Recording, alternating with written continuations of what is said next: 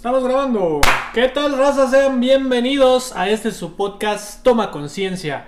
Toma conciencia sobre tu ahorro, sobre tu retiro, sobre las inversiones que haces, sobre tus decisiones de consumo, sobre todo lo que tú quieras.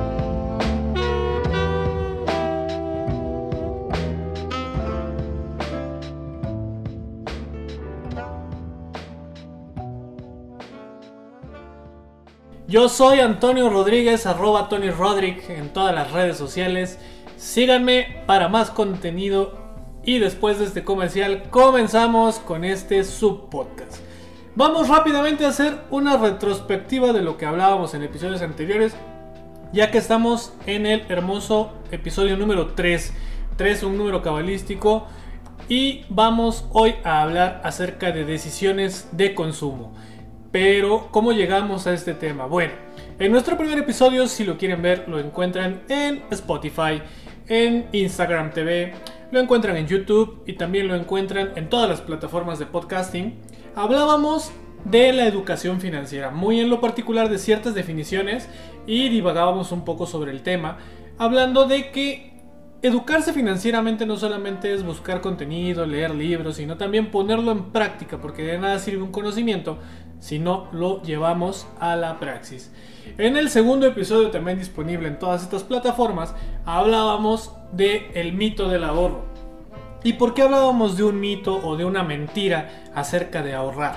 Porque cuando comenzamos nuestra educación financiera nos encontramos con cientos de miles de consejeros y gurús y asesores que nos dicen que hay que ahorrar el 10% de todo y que hay que poner en práctica la regla XXX y sin infinidad de sin sentidos cuando uno empieza a aprender, porque se oye muy bonito, te, te hacen muy romántico el tema del ahorro y de que con eso vas a cumplir tus metas y tus expectativas de vida.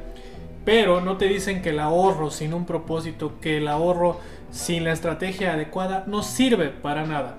Porque, como yo lo hacía al principio, y bueno, ahora tiene otro sentido, yo te decía que el gasto hormiga era malo, que fumarte tus cigarros era malo, que tomarte tu café, que tu agua simple y embotellada, etc. Pero cuando adquiere otro significado es cuando le damos esta estrategia de ahorro. O retomamos muy bien el título de este podcast, ¿no? Tomamos conciencia y decimos, ok, me gasto tantos miles de pesos en cigarros al año, en Ubers, en refrescos, en gancitos, en papitas, Ahora, no se trata de que dejes de consumir eso, sino de que a lo mejor puedes consumir algo más barato, un producto similar de marca genérica. Tal vez puedes decir, ok, si quiero mantener mi vicio, entonces tengo que ganar esos mil pesos extra al año. ¿Cómo lo voy a hacer? Y aquí es donde entran múltiples herramientas financieras precisamente derivadas de educarte financieramente, de elevar tu coeficiente financiero y aprender a invertir, eh, a gastar de mejor manera y es lo que nos aterriza al episodio de hoy, hábitos de consumo. ¿Y qué, de qué se trata consumir? ¿Cómo se come? ¿Qué es eso? Bueno, pues consumir es eso, precisamente llevarte algo, no, no precisamente a la boca, tal vez al bolsillo, tal vez a tu vestimenta, o sea, adquirir cosas. ¿Y cómo las vas a adquirir? En este mundo hay una herramienta mágica llamada dinero. Algunos le llaman dólares, otros pesos, otros les llaman marmaja, varo, parnasa, parné, como tú quieras decirle. A esos centavitos o a esas moneditas, esos circulitos de cobre o a esos papelitos que por alguna razón valen, tienen valor. ¿Y por qué tienen valor? Bueno, porque se traducen no solamente en el costo eh, no adquisitivo, sino en el costo de producción, en la oferta, en la demanda. O sea, tiene infinidad de maneras de medirse la economía, pero hablábamos en particular del capitalismo. Y entonces regresamos un poco al tema que hablábamos del ahorro, donde nos dicen que el 10% de todo y bla, bla, bla, bla, bla. Y que no gastemos en particular. O sea, piensan que ahorrar es no gastar. Y eso está mal. Porque ahorrar no es no gastar, sino presupuestar una parte de tus ingresos para que con ello puedas adquirir todos tus bienes de consumo incluidos entre ellos vicios, lujos y demás. Y cómo vas a presupuestar a partir de tus hábitos de consumo, pues siendo responsable y siendo disciplinado. es ahí donde entran en juego ciertas herramientas, como lo pueden ser los retos de ahorro. Yo mismo en Instagram y en otras redes te proponía a principios de 2020, que es el año en que nace este podcast y en el año en que espero me estés escuchando, y si no, bueno, saludos al futuro, te proponía un reto de 52 semanas en el cual tú empiezas la primera semana del año con 10 pesos, la segunda semana echas a tu alcancía 20 pesos y ya tienes un total de 30. La tercera semana 30, es decir, multiplicar el número de la semana por 10 y ahorrar esa cantidad de tu dinero. Esto significa disciplina porque vas a formar un hábito de ahorro, sí, pero ese ahorro te va a dar a ti las herramientas para que comprendas lo que es la disciplina, el autocontrol, porque ya no te vas a gastar eh, esos 10 pesos que te sobraban a la semana en las papitas y el gansito y el refresco. No, ya va a tener un propósito que es a fin de año romper tu alcancía y tener más de 20 mil pesos ahorrados, dependiendo cuánto ahorras también.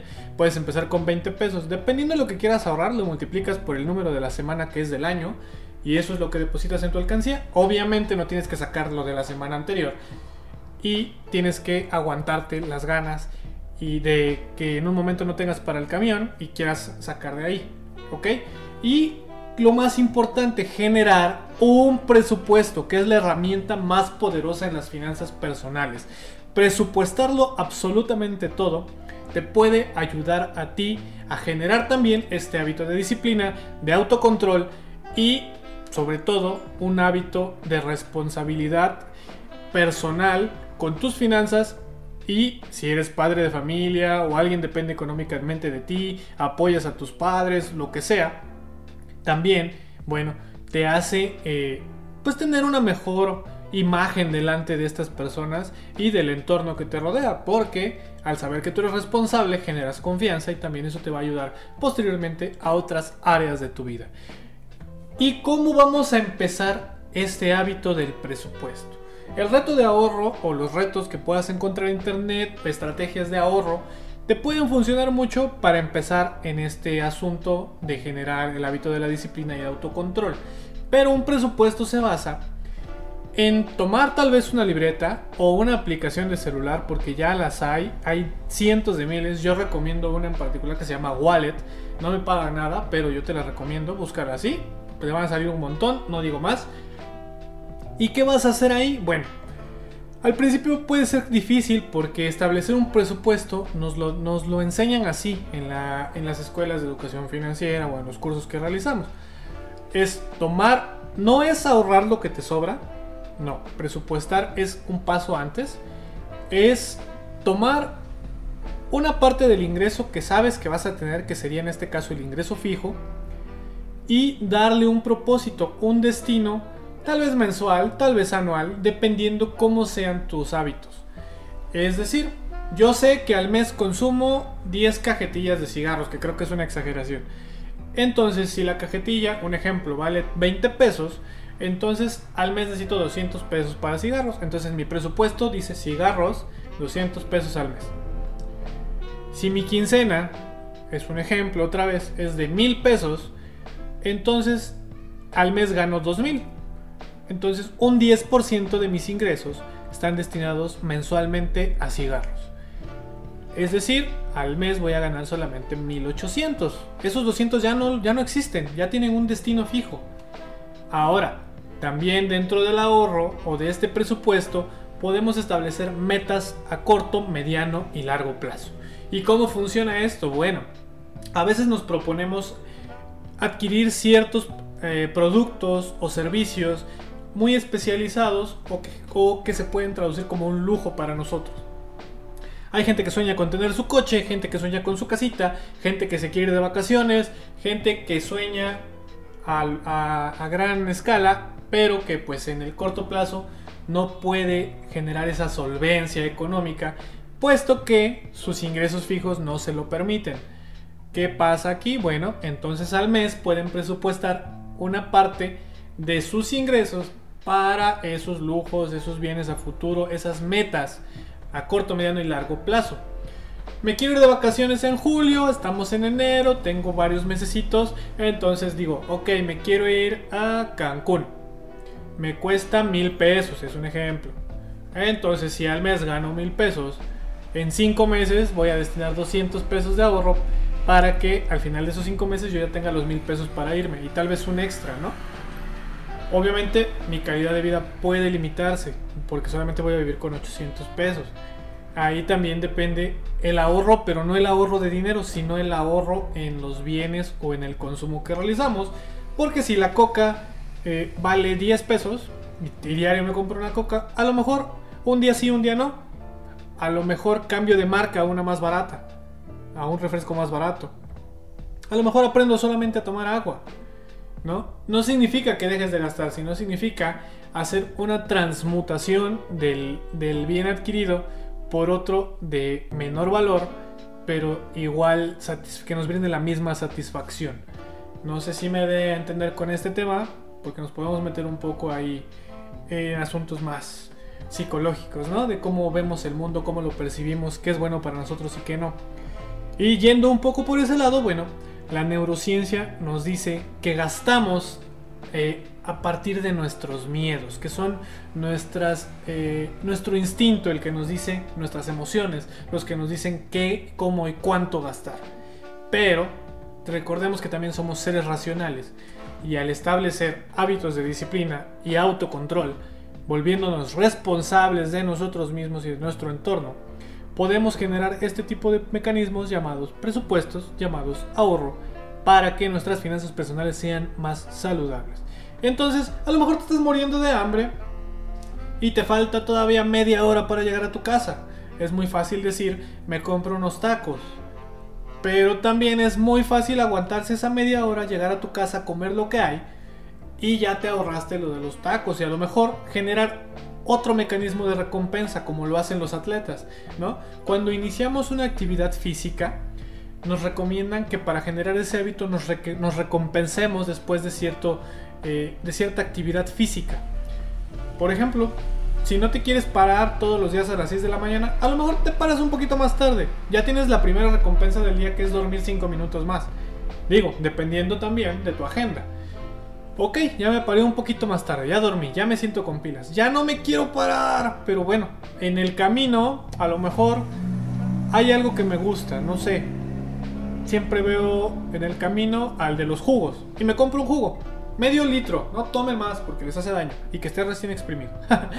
Entonces, dices, ok, a media carrera me, me chingo un jugo y ya me recompensé, entonces ya, ya tengo motivación para ir, para empezar la actividad. Y dices, ok, pero ya después, ya me tomé mi juguito, ya me siento pesado, ya no quiero continuar. Bueno, voy a correr de regreso a mi casa. Entonces ya tengo la, distancia completa del día, bla, bla, bla. Y llegando me voy a hacer un desayuno bien chingón. Entonces, en todo momento es estarse recompensando o cambiando, ¿no? Porque la satisfacción inmediata podría ser, no me paro, desayuno chido, no me canso, no nada. Pero no estás pensando no estás tomando conciencia del beneficio a mediano y largo plazo que puede ser para tu salud el hacer actividad física. Lo mismo para tu salud financiera. No piensas en el beneficio que puede ser tal vez ahorrarte esos taquitos y comer bien en tu casa. A lo mejor compres y comes igual de cuácala, ¿no? Porque comes con un chingo de grasa y refresco y lo que quieras. Pero ya no estás gastando. Ya, ¿qué crees? Ya habías hecho un presupuesto a principios de mes para la despensa y esa comida ya no es un gasto, porque ese dinero ya no contabas con él. Y vamos a adelantar bastantes temas para introducir este, este, este tenor acerca de las pensiones y el retiro. Los patrones y el gobierno en algún momento se dieron cuenta de la cultura del mexicano y también del latinoamericano, porque estos mecanismos existen, pero voy a hablar específicamente de México, dijeron, ok, si yo le doy todo su salario al empleado, se lo va a gastar en puras pen tonterías. ¿Qué voy a hacer? Ok, mi obligación es que cuando, cuando ya no sea útil para trabajar, mantenerlo. ¿Cómo le hago para que no me salga tan caro mantener a tanto huevón viejito? Ya sé, voy a generar mecanismos de ahorro para el retiro. En el caso, repito, de México están las Afores actualmente. Antes estaban las ICEFAS que funcionaban con el SAR y que bueno, ahora el SAR funciona con las Afores. ¿Qué pasa? Un porcentaje de tu salario ya no es tuyo, no existe, no lo ves. Se va directamente a tu ahorro para el retiro y otro porcentaje a tu ahorro para la vivienda. Porque dijo el gobierno, ok, ¿qué voy a hacer con tanto huevón que no trabaja y que quiere casa? Bueno, que trabajen unos años, les damos su casa y que la paguen como puedan. ¿no? Tal del salario, de lo que hagan, de sus ventas, de todo, de lo que sea, pero que no estén chingando con que no tienen casa. Entonces, estos mecanismos es ahorro, precisamente es ahorro. ¿Y cómo funciona? Porque tú no lo ves, es ahorro automatizado. Entonces, también cómo puedes crear esas estrategias de ahorro. Tal vez abrir una cuenta de banco o un fideicomiso en el cual tú especifiques que no quieres tocar el dinero que entre en esa cuenta. O tú mismo esconderte la tarjeta, perderla, no ponerle nunca NIP, etcétera, lo que sea. Y sea una cuenta que no puedas tocar y que ya al momento que quieras hacer uso de ese dinero, bueno, vas al banco con el ejecutivo y que te ayude. Ya, no habrá problema, pero será futuro. ¿Qué va a pasar entonces?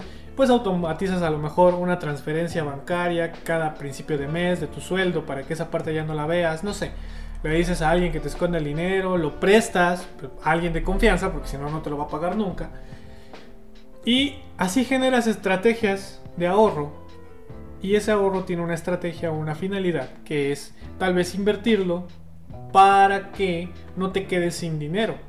Porque vas a decir, ok, me estoy quitando eh, la comida, la papa de la boca para comer en tres meses mejor. Ok, sí. Pero eso me duele, ¿no? Hablamos otra vez de neurociencia. ¿Cómo elimino ese dolor? Ok, destina una parte de tu presupuesto a inversiones. Y estas inversiones tienen que cumplir el propósito de pagar todos estos presupuestos que no son esenciales para tu vida. Es decir, voy a adquirir una cuenta de inversión que a lo mejor de entrada cuesta una cantidad elevada que no tengo pero por eso ya estoy ahorrando, ya presupuesté una parte para invertirla. Esa parte ya no existe, no me la gasto y cuando junto la cantidad para aperturar mi cuenta de inversión, que también hay cuentas de inversión que no te piden ni un solo peso, las puedes abrir con 50 centavos, un peso, lo que tengas, las voy a meter a esa cuenta y mes con mes esa cuenta tiene que pagarme mis cigarros de, las, de los rendimientos generados, tiene que pagarme a lo mejor mis Ubers, ¿no? Porque de repente se necesita o bueno, el taxi, eh, tiene que pagarme el transporte público tal vez, o sea, son diferentes estrategias. Son hábitos responsables, hábitos de consumo que tienes tú que tomar conciencia.